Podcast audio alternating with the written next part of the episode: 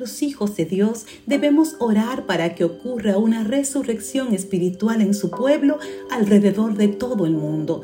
Necesitamos que Dios se mueva entre nosotros, mostrándonos quién es Él de formas que rompan con las estructuras humanas donde hemos querido encerrar su Espíritu Santo. Necesitamos volver a caminar mirándolo a Él y siguiendo su palabra, que señales, prodigios y milagros ocurran de forma cotidiana en todos nuestros ambientes. Pídele a Dios una restauración de la fe y el fervor en el amor para ti y para su cuerpo en todo el mundo. Fortaleza y firmeza aún frente a las puertas del infierno. Valor para levantar su bandera en todo tiempo y en todo lugar a pesar de cualquier consecuencia.